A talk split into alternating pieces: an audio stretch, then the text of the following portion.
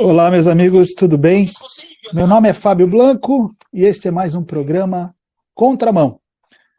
Um caminho certo enquanto o mundo parece seguir na direção errada. Tudo bem com vocês? É um prazer estar mais uma vez aqui fazendo esse programa às quintas-feiras à tarde, às 16 horas, num dia bastante chuvoso, né? Aqui em Santos, mas agradável e a companhia de vocês mais agradável ainda. Portanto, quero agradecer a todos por estarem aqui conosco, estarem aqui comigo e pedir para que vocês continuem seguindo aí todos os programas do PH Vox, que eu sempre digo que é a melhor fonte de notícias do Brasil e do mundo aqui no YouTube. E também peço para vocês me acompanharem lá no, no meu canal, Fábio Blanco, Filosofia Integral.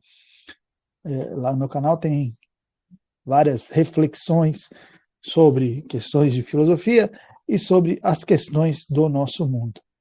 E hoje, como não poderia deixar de ser, eu me sinto na obrigação de tratar desse assunto, já que é um assunto que eu trato constantemente, é algo que me chama atenção constantemente, e de, depois da, da, dos eventos aí do dia 7 de setembro, eu, eu não tinha como não abordar, não abordar esse tema, que é a, o trabalho da mídia, o trabalho na mídia, da mídia é, em relação a tudo que está acontecendo, não apenas nesse, nesses eventos específicos, mas o trabalho da mídia em geral aqui no Brasil. Eu sei que o que nós vamos conversar aqui sobre a mídia brasileira não é um fenômeno só do Brasil.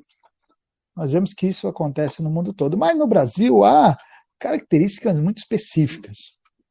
Aqui, principalmente, a, a principal característica, quando nós falamos de mídia tradicional, daqueles que detêm assim as grandes empresas de mídia, aquelas que já estão aí há décadas, a grande característica é que aqui no Brasil você tem apenas um viés. Você tem apenas um viés. Enquanto em outros países você vê que as mídias elas se distribuem, né? Aqui no Brasil não.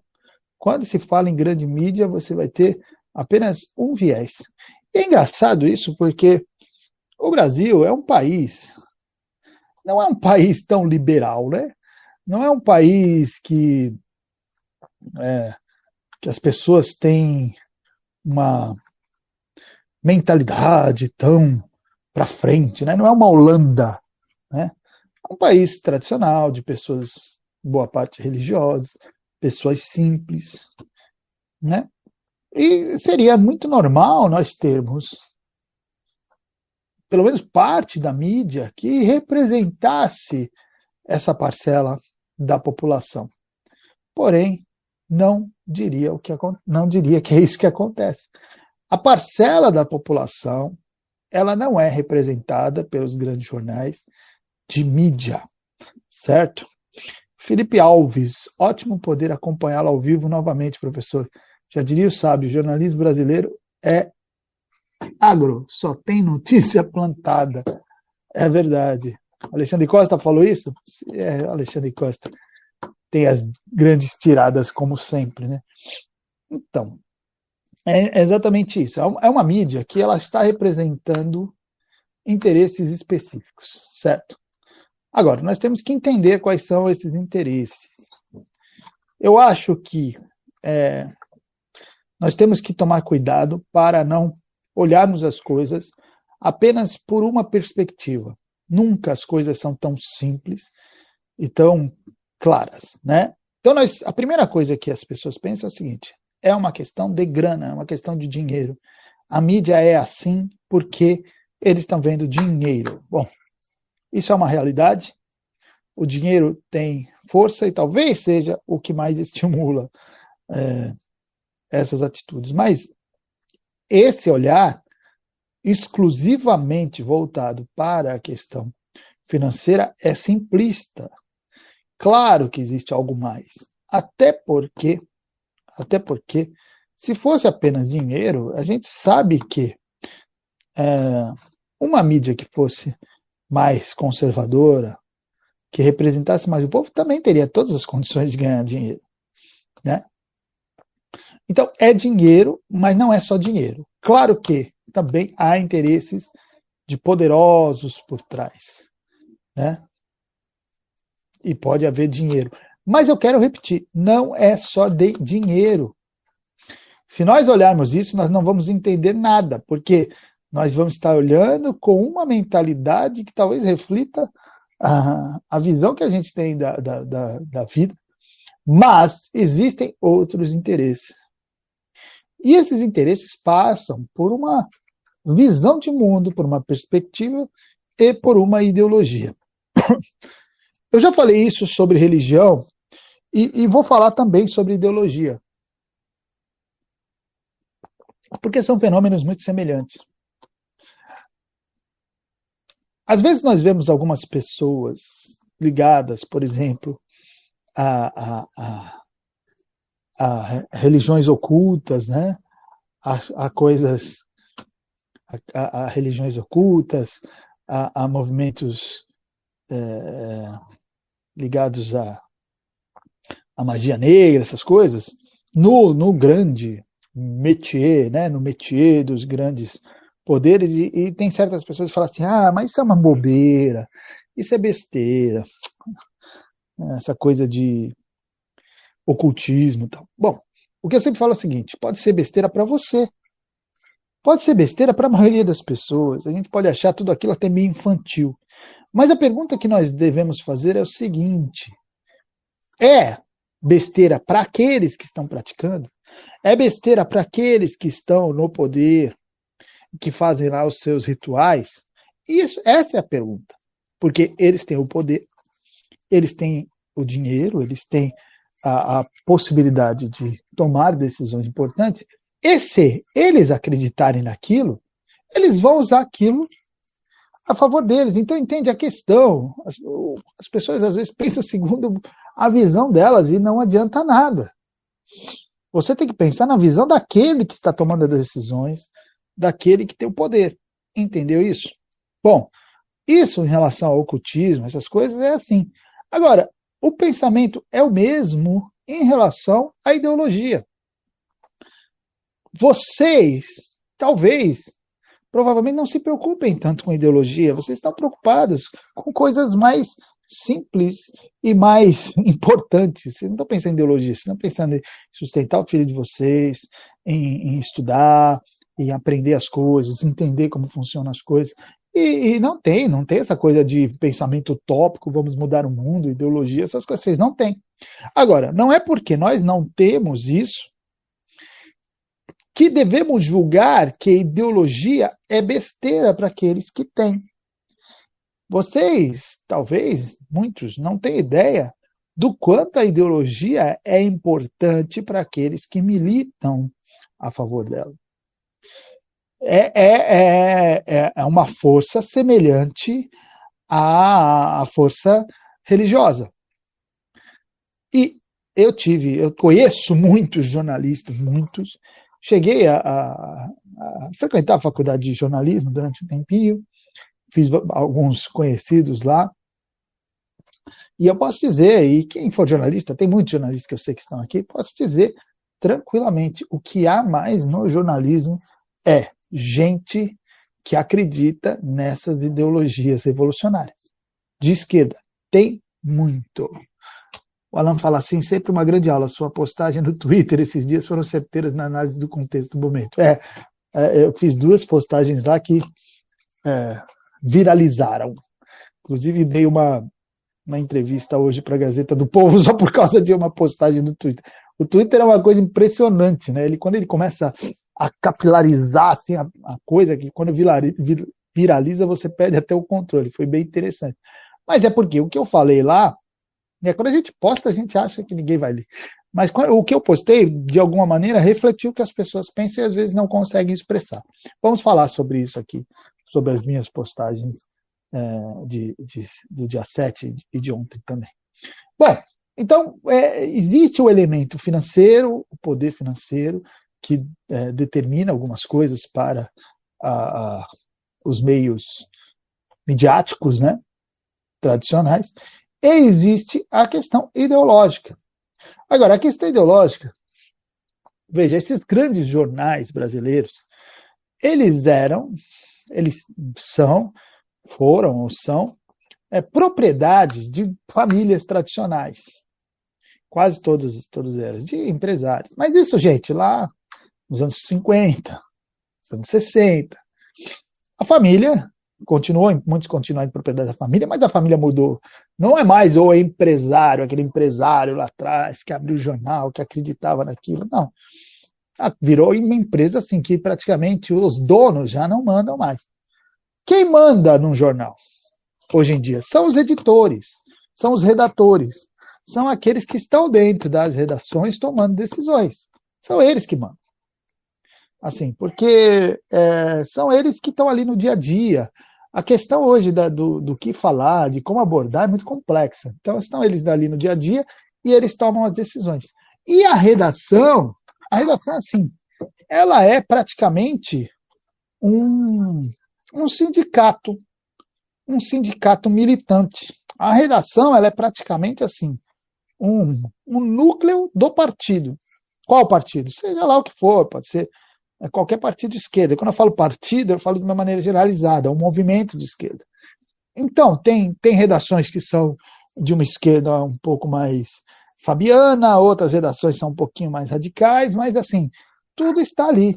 Tanto que, quando teve a mudança, por exemplo, da Veja, a Veja sempre foi uma revista, uma revista de, vamos dizer, tentando posicioná-la no espectro político de centro-esquerda, mas de centro, de centro, enquanto estava ali é, a, o poder na mão da esquerda, de centro-esquerda.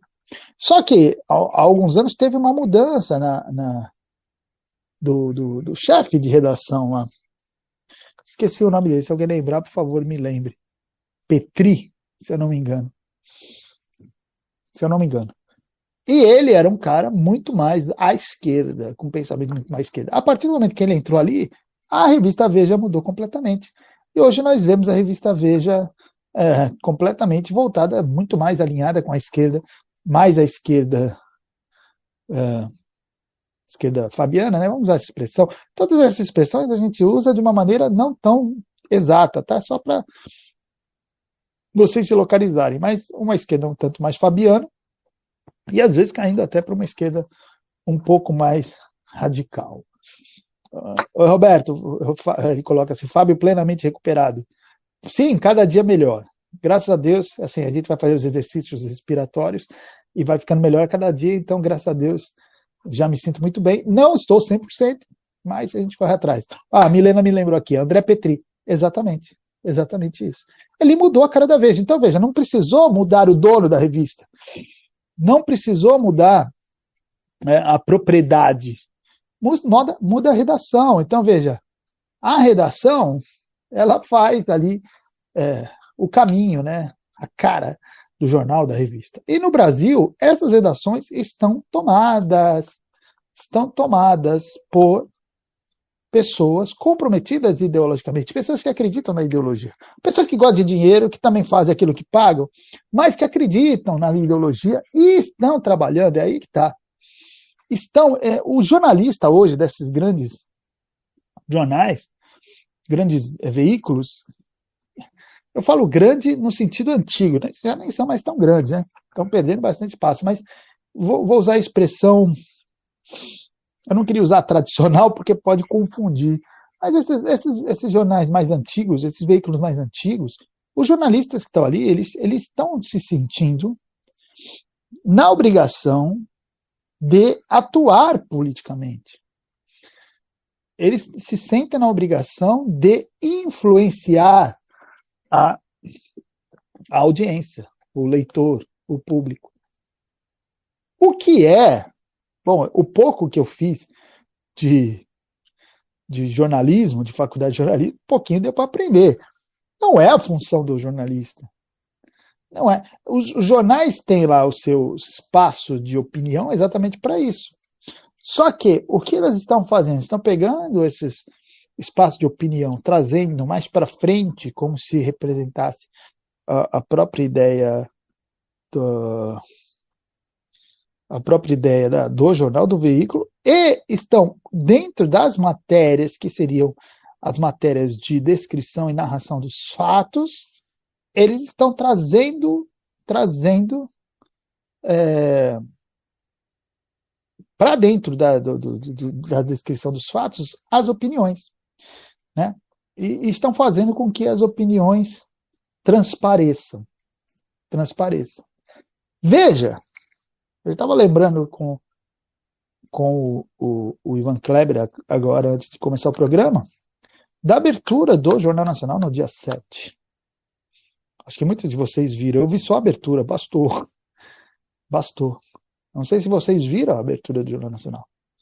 A forma como William Bonner se apresenta e narra, narra em termos, né? O que estava acontecendo em relação a todas aquelas manifestações, é uma vergonha. Isso, Everton, essa é boa, velha mídia, vou usar essa expressão. Então, a forma como o William Bonner né, trata tudo aquilo ali é vergonhoso. Vergonhoso por quê? Vergonhoso porque ela é, é, é uma forma assim que rompe com toda a tradição jornalística rompe com tudo que, que representa, o que sempre representou o bom jornalismo. Do jornalista que está ali, principalmente um âncora.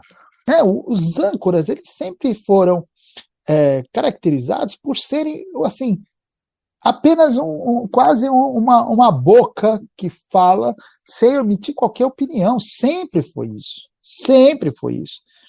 E, e, e, sempre foi assim, nós, que, nós queremos isso de alguma maneira, a não ser que nós tenhamos, vai, é, um jornal abertamente com uma linha é, política, ideológica. Tudo bem, ali a, o veículo se apresenta, nós somos um veículo de esquerda, somos um veículo de direita.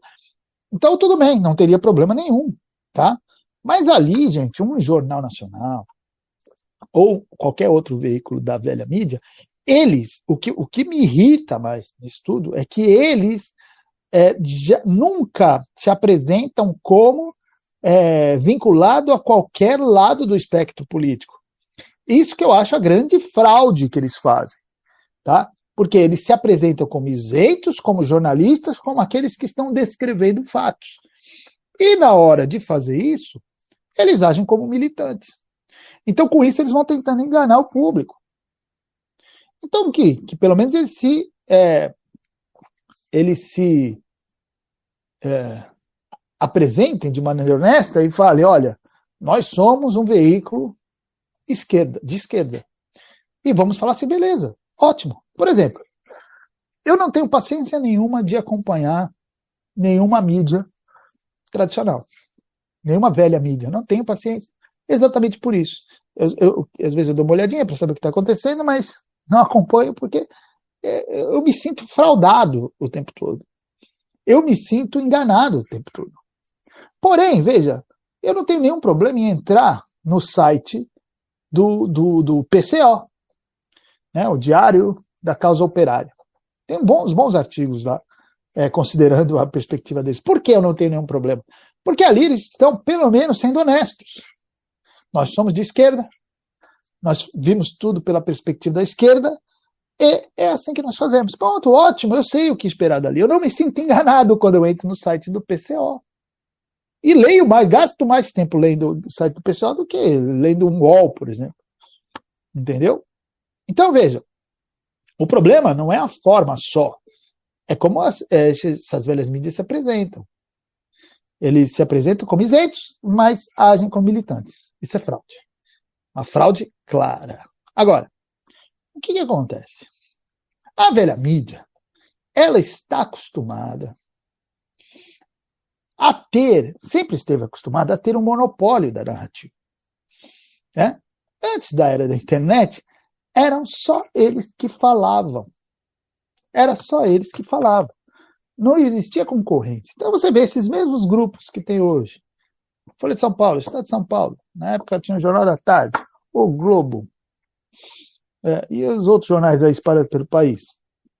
Correio da Manhã, que seja. Veja, eram os mesmos grupos que existem hoje dessa velha mídia. Só que, tendo total controle da narrativa.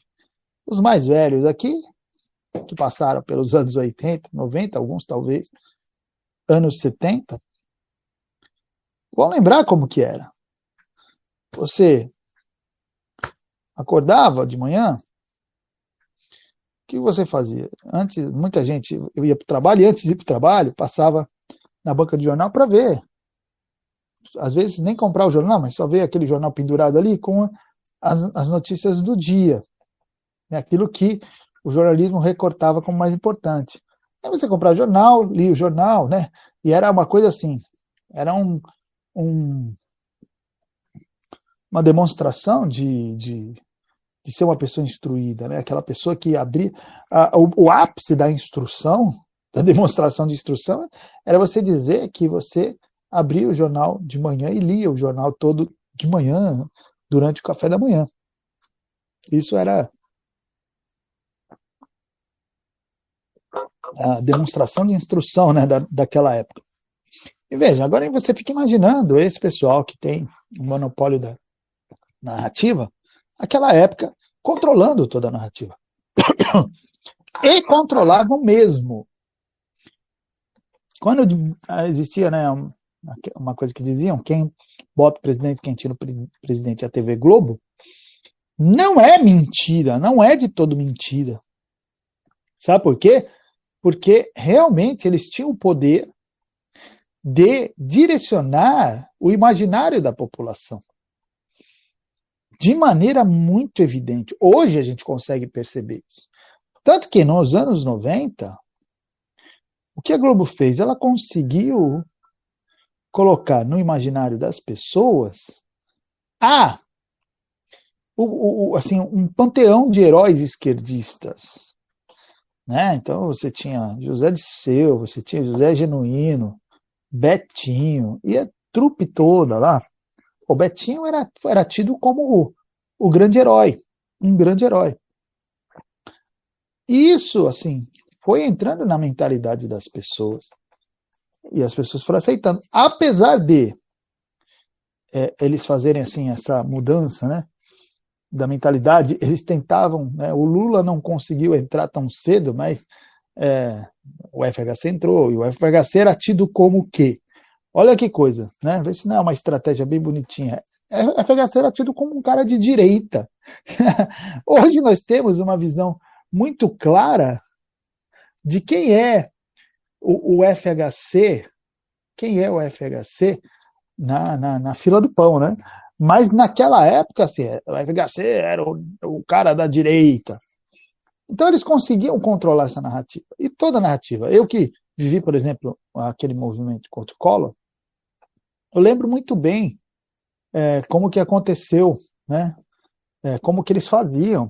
Era o tempo todo metralhando, metralhando muito semelhante com o que estão fazendo com o Bolsonaro hoje. O tempo todo metralhando, metralhando. Não estou comparando Bolsonaro e Collor. É, existem diferenças óbvias, né? Mas era assim, era metralhava, metralhava, metralhava, metralhava, e os movimentos de base aproveitavam aquilo né, que estava sendo é, é, metralhado na mídia e levavam. Eu lembro que a gente ficava, na, na época, eu ainda fazia escola, não, ainda não estava na universidade. É, o pessoal do DCE tal, invadiu a nossa classe e fez, forçou praticamente a gente ir para a rua lá, fazer aqueles movimentos. Eu lembro muito bem disso. Bom, agora, eles estavam acostumados a fazer isso. Eles, eles montavam as narrativas e todo mundo tinha que engolir. E eu tenho certeza que eles montavam, montavam a narrativa. Hoje eu tenho muito mais certeza. E por quê? Não sei se vocês acompanharam, assim, a mídia, o que ela falou dos, das, dos eventos aí do dia 7, das manifestações do dia 7. Não sei se vocês viram. Mas foi uma coisa assim. Quem está um pouquinho, quem está um pouquinho atento e ainda não tinha percebido, agora percebeu como a mídia mente na sua cara. Na sua cara. A mídia ficou o dia inteiro tentando colocar na cabeça das pessoas que os atos eram atos violentos, antidemocráticos e violentos, e que havia muito menos gente do que, do que se esperavam. Meu Deus do céu. Todo mundo acompanhou e viu que não tinha nada de violência. Não havia nada de chamado antidemocrático. O pessoal ali estava pedindo a queda de um ministro que está agindo antidemocraticamente ou é, agindo de maneira ilegal. Eu não gosto de usar a palavra antidemocrática porque era muito dúbia, mas agindo de maneira ilegal. Bom, o que há de antidemocrático nisso, certo? Agora, quando eles falam que tinha pouca gente, cara, você lê aquilo num jornal e depois é, vê que não, não tem nada, não, não, não, na realidade, nada daquilo ó, é, é verdade, você está vendo outra coisa. O, o Felipe Martins postou numa filmagem da Paulista. É uma coisa absurda de gente. Você não vê o fim. De nenhum dos dois lados. Era gente pra caramba. Você vê as, as pegadas de Brasília, as tomadas de Brasília, era gigantesco o negócio. Então você fala assim, pelo amor de Deus, eu estou vendo uma coisa e vocês estão falando outra na minha cara. Sabe? Eu pareço o, o, né? mulher traída, chega em casa, pega o marido na cama com o outro e fala, não é o que você não é, não é o que você está vendo, não é o que você está pensando. Eu não estou pensando, eu estou vendo, cara. Estou vendo você pelado com a mulher. Né?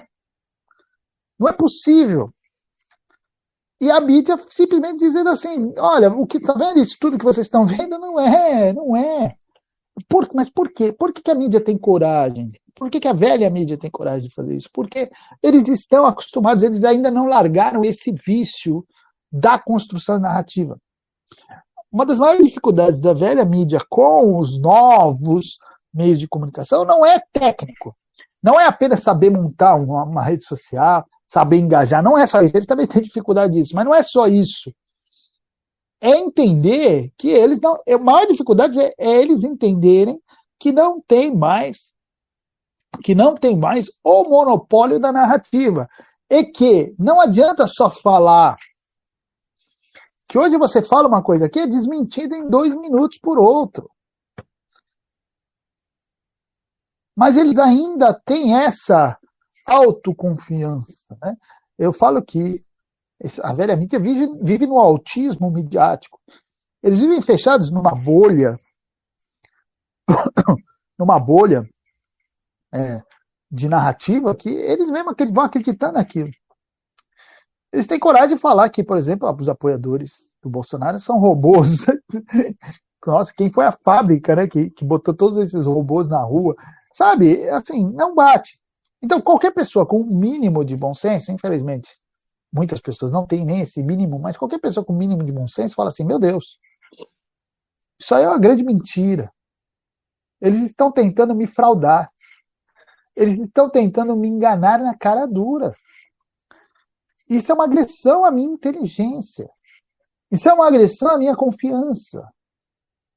Até o Milton Neves, que engraçado que um dia antes eu tinha dado um pito, né? Um pito, nem leu, mas tinha contradito algo que ele havia lá colocado no Twitter dele em relação às, às vacinas. Mas ele falou uma coisa simples. E acho que foi a coisa mais importante dita no dia 7 em relação à mídia. Ele falou assim: uma lição básica de, que a gente aprende na faculdade de jornalismo: nunca brigue com a imagem. Nunca brigue com a imagem. E o que os, a velha mídia está fazendo é brigar com a imagem. Mas elas estão brigando por quê? Porque elas ainda não perderam o vício de ter a, o monopólio da narrativa, de impor a narrativa e de fazer com que as pessoas sejam conduzidas segundo a, a palavra delas. Está entendendo? É um vício que eles têm. Um vício sustentado pela ideologia, né? motivado pela ideologia e, e tudo isso. Entenderam? E, essa é a nossa é a realidade. O que a mídia, a velha mídia, precisaria aceitar Eu acho que faria muito bem para ela, porque ela está afundando. Ela está afundando. A velha mídia está afundando. Agora, para ela tentar reverter esse quadro, é um conselho para a Folha, para o Estadão, para todos vocês. É o seguinte: primeiro passo, aceitar que vocês não têm mais o monopólio da narrativa. Parar de olhar as mídias independentes como fakes. Que vocês ficam falando, ah, é tudo fake news, fake news. Gente, para com isso. Vocês não se, estão se auto-enganando. Vocês estão mentindo para si mesmos, sabe? Isso não é bom. Para de olhar para as tias do Zap e falar que ali só tem mentira. Para, para. Fake news tem em todo lugar. É, é, mudança, inversão de, de narrativa tem em todo lugar.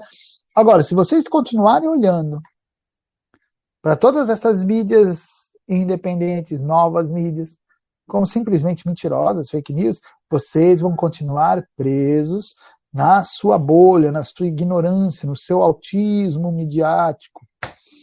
E aí, vou falar uma coisa: vocês vão afundar cada vez mais. Por quê? A não ser que essa internet, como nós conhecemos, acabe, nela, do jeito que ela é, vocês só vão perder espaço, como vocês têm perdido há anos. Entendeu? Porque hoje existe toda uma profusão de pequenas mídias, mídias independentes, mídias que têm custo muito menor do que esses grandes jornalões, que conseguem ter alcance. Você pega um post desse idiota aqui, sentado ali no sofá, escreveu uma, uma coisa que estava pensando um post que teve um alcance de quase 20 mil pessoas no Twitter, curtindo, né? O alcance é muito maior. Mas de curtidas, 20 mil pessoas, mais não sei quantos, 5 mil retweets. Foi para o Instagram, estourou também. Caramba, alguém que não tem, minhas redes sociais são simples, simplérrimas, entendeu? Consegue esse alcance. A coisa, né, a capilaridade, como os marqueteiros gostam de falar, ter essa possibilidade, você pega qualquer post de Folha de São Paulo, não, não dá uma dúzia de curtidas muitas vezes. Entendeu? Não dá uma dúzia de curtidas. E você pega esse pessoal aí da mídia independente, tem gente que consegue alcançar milhões de pessoas. Cara, tem de ser muito, muito, muito, muito enfiado, né? Tem que estar com a cabeça muito enfiada na, na, na areia para não ver essas coisas. O, a tiragem dos jornais é ridícula. O número de assinantes desses jornais também não é grande coisa. O alcance nas redes sociais desses jornais é ridículo, é ridículo, esse é ridículo. Então é o seguinte, de onde vem essa autoconfiança de vocês? Jornais impressos? É incrível, mas por que, que eles continuam fazendo? Por motivos diversos, como eu já falei, eles são viciados né, nessa forma de fazer. Segundo, eles têm ideologia. E ideologia pesa muito. Eu vou dar um outro exemplo já. E eles têm provavelmente financiamentos que interessam. Né? Financiamentos que não estão ligados a ganho financeiro, não. Não se enganem, não. Não. São financiamentos pela ideologia. É gente que sustenta a ideologia, que também tem a ideologia, porque só que tem grana e pode financiar isso. Veja, eu, quando eu falo de, de força de ideologia, por exemplo, não tem nada a ver, mas é um bom parênteses. E serve para vocês pensarem. Quando a, gente, é, quando a gente fala de formação intelectual nos meios mais conservadores, tudo isso, inclusive nessas questões de debates sobre a sociedade, sobre a política do país. A esquerda faz isso muito bem. Há décadas. Eles debatem, eles conversam, eles discutem, eles lançam livros. Lançam livros, fazem eventos, fazem seminários. É, é uma tradição no meio esquerdista. Entre, por exemplo, nos sites de esquerda, da, de, dessas discussões da USP, é, dos institutos ligados ali, São discussões, seríssimas que vão influenciar os movimentos de esquerda, que é dali que saem as conversas. Veja lá quantas pessoas seguem, quantas pessoas viram, às vezes no YouTube. Quantas pessoas viram? Vai, tem, tem um seminário, veja lá quantas pessoas viram. Não se assustem, às vezes tem 10, 12 pessoas que assistiram aquilo. Às vezes eu assisto e falo, meu Deus, eu dei um, eu dei um view a mais para esse pessoal. Eles tinham 11, agora tem 12. É impressionante. Eles não têm qualquer alcance nesses meios, mas eles continuam influenciando intelectualmente a, a base. Eles continuam dando o sustentáculo intelectual para as redações, para os políticos, para os grupos uh, de intelectuais que conseguem alcançar mais uh, o público. Então, veja, é, é, é, assim que funciona. Então, não adianta também só falar em, em, ah, eu tenho milhares de seguidores, milhões de seguidores, isso é importante, mas não é tudo. Não é tudo. Mas, é, existe, hoje existe mais esse equilíbrio. Então, hoje, é impossível para a velha mídia manter o monopólio narrativo. Eles não conseguem mais. Apesar de eles agirem como se ainda tivesse, essa é a grande questão, eles agem como se tivesse monopólio. Só que eles não têm mais. Eles não têm mais. Eles não têm mais. Eu canso de ver né, pessoas simples, pessoas do meu convívio, por exemplo. Não vou falar quem para não ficar chato, mas uma pessoa do meu convívio, um pouco mais velha. Até um tempo atrás, ficava repetindo certas coisas, né? Que a gente vê nessas mídias, nessas velhas mídias. De repente, ele aprendeu isso esse ano. Ele aprendeu a mexer no Facebook, no Facebook. Ele aprendeu a mexer no Facebook e, e começou a usar o WhatsApp. Ah, hoje ele fala de uma maneira completamente diferente. Vocês imaginam, né? Ele recebendo aquelas ideias das tias do Zap, começando a chegar no feed dele lá vídeos dos amigos. Ele já pensa completamente diferente. Por quê? Porque ele abriu né, o leque. E quando abre o leque, você começa a receber dessas mídias independentes e das pessoas comuns que também compartilham, você começa a receber é, imagens, vídeos, ideias que come, você começa a falar, poxa, mas isso aqui tem mais a ver com o que eu penso. Isso aqui tem mais a ver com o que eu vejo. E não aquela abstração que eu estava antes. Então os olhos começam a abrir. Né? Então aquele monopólio é furado. Tá? Olha, a gente pode dizer que essas novas mídias são o escape do povo.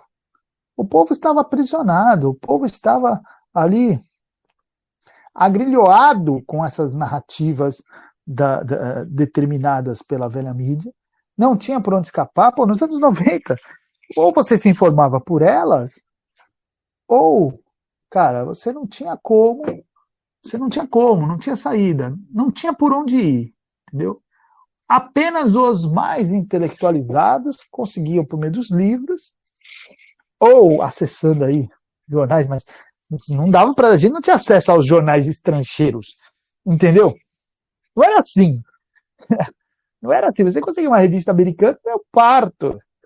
Então imagina, imagina o quanto era preso. Enquanto o povo era preso. De repente, o povo agora tem esse escape. Né? É a libertação. Aliás, acho que a internet foi um grande tiro do pé das forças globais. Mas é, é, é a libertação, né? Hoje o povo não fica mais preso ali. Não deveria. Alguns ainda parece que são escravos por natureza. Só que, veja, qual é a grande questão dessa, dessa disputa entre a velha mídia e a nova mídia? É a tal das fake news. Se eu perguntar para vocês, no, no Zap, no WhatsApp, nas mídias alternativas, existem fake news? Cara, Existem. Existem, claro que existem. Olha, bem menos do que antes. Quem lembra o começo de todo esse movimento era uma loucura. Era uma loucura. Vinha a notícia, você ficava louco. É? Depois de um tempo você descobriu que aquilo era mentira, mas você já tinha compartilhado com um monte de gente. Se vocês repararem, isso diminuiu muito. Né? Por que diminuiu? Por um, por um equilíbrio do próprio, vamos dizer assim, do próprio ambiente e do próprio mercado as pessoas estão mais atentas. As pessoas estão aprendendo a lidar com isso. Então, é, às vezes, é, fake news, mentiras muito explícitas, elas caem por terra. As pessoas já começam a perceber, putz, aqui tem um, um, uma, uma pegadinha, aqui tem uma, uma chamada muito espalhafatosa, não deve ser verdade. Ainda existe, óbvio, o chamado fake news, mas assim, cara, as pessoas estão mais espertas. Isso é natural, por quê? A linguagem das redes sociais, da internet, ainda é uma linguagem nova, né? Só que ela já passou alguns anos, as pessoas estão aprendendo a lidar. Lembra no começo? Era uma loucura, a gente sabia que era verdade, que era mentira. Agora as pessoas estão aprendendo a lidar com isso. Então isso está filtrando, está começando a filtrar e eu acho que tende cada vez mais a, a, a ficar uma coisa mais com credibilidade cada vez maior. Agora, a velha mídia é muito, é muito hipócrita. Porque é o seguinte, a velha mídia faz o pior tipo de fake news que existe. E ela faz fake news pra caramba. Pra caramba. Por exemplo, quando o William Bonner chama os eventos de antidemocráticos, é um tipo de fake news. Por quê? Porque você pode perguntar, por que antidemocrático? Quem disse que é antidemocrático? Como você pode bater na tecla que é antidemocrático? É um tipo de fake news. Mas existem outros. Se você acompanhar os jornalões, é o seguinte, as matérias, elas têm títulos enviesados que, se você lê, você tem uma ideia de uma coisa, quando você lê a matéria, às vezes, é outra coisa. Tá? Você tem direcionamentos, são fake news muito sutis e muito inteligentes. Essa é a diferença da fake news da mídia velha para a fake news das mídias novas. As mídias novas, às vezes, são, assim, quando vamos fazer fake news, já sai chutando tudo, né? São, assim, uns elefantes no, no, no, no numa lojinha de souvenir, né? Sai derrubando tudo. O, a velha mídia, quando faz fake news, é de uma sutileza, de uma inteligência. Por quê? Porque eles usam as táticas de linguagem que se estuda, né? são profissionais, no fim das contas. Então eles usam essas táticas para enganar. Então, entre o fake news da velha mídia e fake news da, da, nova mídia, a da velha mídia é muito mais perigosa. São muito mais perigosas. Muito mais perigosas. Tá? E, e mais ainda, das novas mídias, as fake news mesmo vão perdendo força, porque as pessoas estão filtrando. Agora, filtrar a da velha mídia é mais difícil eu mesmo tive que passar um tempo é, lendo, observando, analisando quais são os tipos de, de jogo, jogo retórico que se usa ali para entender a malandragem. Então, muitas vezes as pessoas mais simples não entendem. Hum. Então, veja, fake news é muito mais profissional. E uma coisa que a grande fake news, né, que eles passam é que tudo que sai na, na mídia alternativa é fake. Tem aquele livro, eu já trouxe para vocês aqui, de um jornalista inglês sobre fake news, Matthew Dancona. Você lê o livro e, e, e, e no final a conclusão que ele tira é a seguinte: tudo que sai na grande mídia é ok, tudo que sai fora da grande mídia é falso. É isso. Porque qual é o argumento que ele usava quando ele levantava uma fake news ou que ele falava que era fake news da, grande, da, da mídia alternativa. O argumento dele é aquilo que tinha saído na grande mídia. Ah, então a grande mídia é o parâmetro de verdade. Pô, aí é sacanagem. Entendeu? Aí é sacanagem. Agora, eu vou dizer uma coisa para vocês. Pensem comigo. Pensem comigo. Essa é a parte mais séria do que eu quero que vocês pensem aqui, então prestem atenção no que eu vou falar. Para vocês refletirem em casa vocês pensarem nisso. Vocês viram como a mídia tratou os eventos. Tá certo? Do dia 7. A mentira, na cara dura. A inversão da realidade. Nós estávamos vendo uma coisa e eles estavam narrando outra. Nós vimos isso claramente. Ótimo. É o seguinte: se eles, com aquilo que nós estamos vendo na nossa cara, mentem descaradamente, como eu posso confiar naquilo que eles falam sobre outros assuntos? Por exemplo, como que eu vou, vou confiar no que eles falam sobre vírus, sobre vacinas, sobre é, tratamentos, sobre mortes, sobre o que é certo, o que não é. Como que eu vou confiar? Hã? Se alguém mente para mim na cara dura, naquilo que eu estou vendo, que eu posso conferir, que eu posso calcular até, como que eu. E ele mente? Como eu posso confiar naquilo que ele está falando de coisas que eu não tenho capacidade de verificar? Isso é muito sério. Isso é muito sério. Por isso eu digo, o estado de desconfiança é quase uma obrigação diante dessa realidade.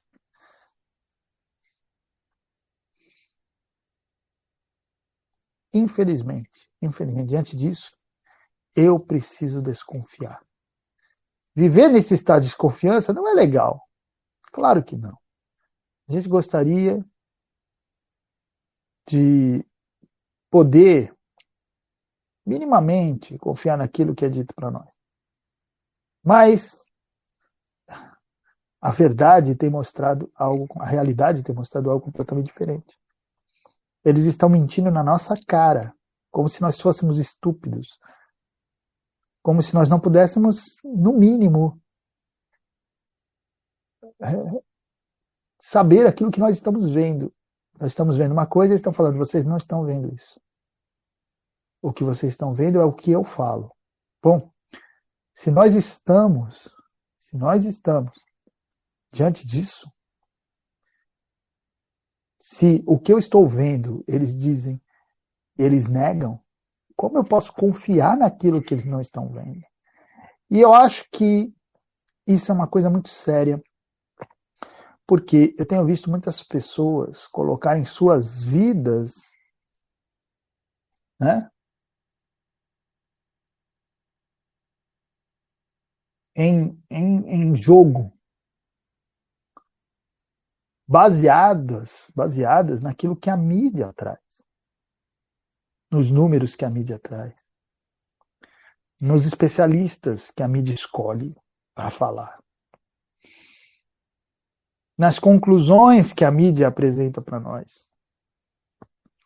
E as pessoas estão tomando decisões sérias nas suas vidas baseadas nisso. E eu me vejo uma situação que é o seguinte: eu tenho obrigação de desconfiar disso. Porque essa mesma mídia está mentindo em coisas que eu vejo. Eu, eu, eu lembro que às vezes é, eu ia. É, às vezes a gente conhece, vai, por exemplo, uma pessoa que parece super inteligente, né?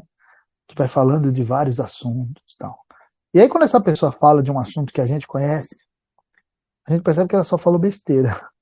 Sempre quando eu vejo isso, eu falo assim, poxa, se naquilo que eu conheço, aquela parte da, da vida que eu conheço, ele fala besteira, provavelmente ele está falando besteira nas outras coisas também. É óbvio. Né? Seria muita coincidência ele só falar besteira naquilo que eu conheço. Então, da mídia eu falo a mesma coisa. Se ela está mentindo naquilo que eu posso ver, calcular, contar, bom, provavelmente, e é até muito mais provável que ela esteja mentindo naquelas coisas que eu não posso calcular, daquelas coisas que eu não tenho condições nem conhecimento de saber com todos os detalhes. Essa é a única conclusão que uma pessoa inteligente pode chegar. Então pensem nisso. Pensem nisso, isso é muito sério. E outra coisa. Outra coisa. É, são duas coisas. Uma é essa. Uma é essa. A outra é o seguinte. Vou mais longe. Se essa mídia mente como ela mente hoje, com, com, com a possibilidade, né, diante da possibilidade de ser desmentida, um minuto depois, pelas redes sociais, pelas mídias alternativas. Mesmo assim, ela mente desse jeito, sem pudor.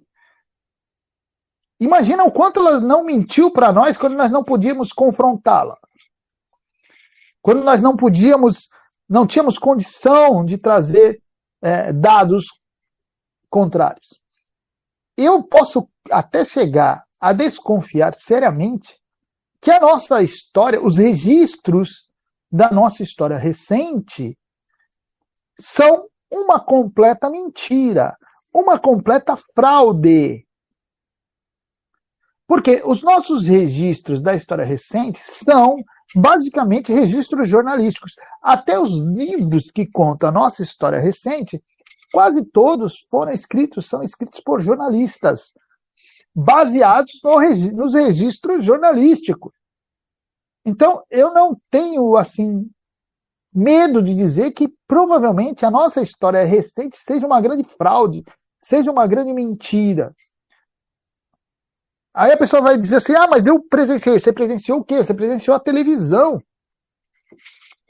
Você presenciou os, você presenciou os recortes televisivos. Quem de nós esteve ali no jogo mesmo, ali dentro?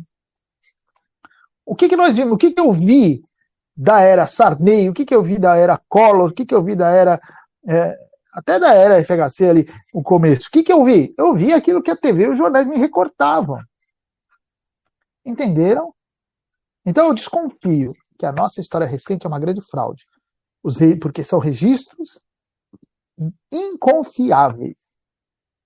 E eu chego a essa conclusão porque os mesmos veículos que registravam são os mesmos que estão registrando hoje. E eu estou vendo na minha cara o quanto eles estão mentindo. Entenderam isso aí? Então o que nós temos de fazer? Bom, eu vou dizer o que eu faço.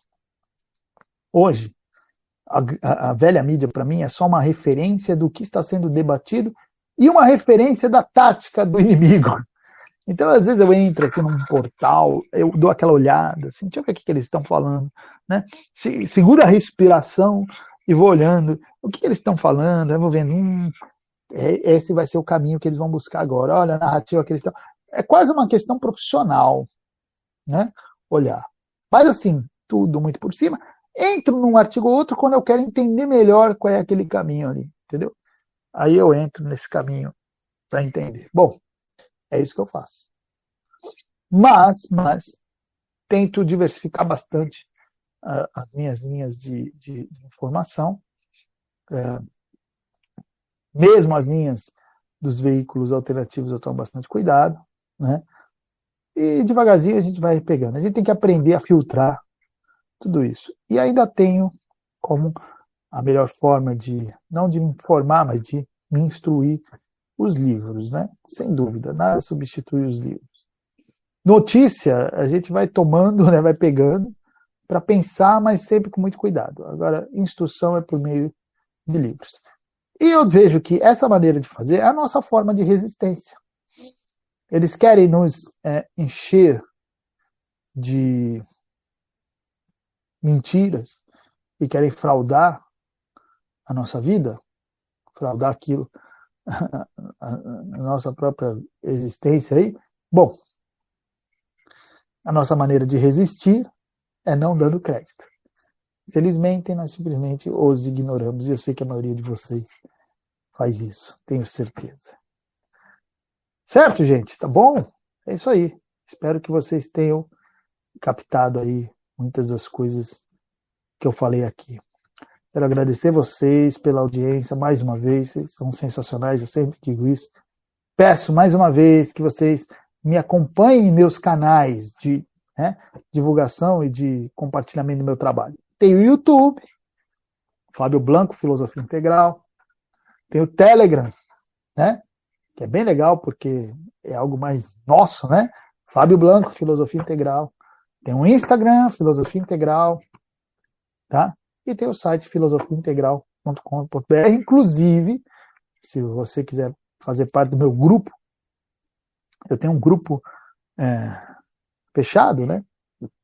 De filosofia integral que eu ensino meus alunos a pensarem de maneira filosófica, a olharem o mundo como um filósofo.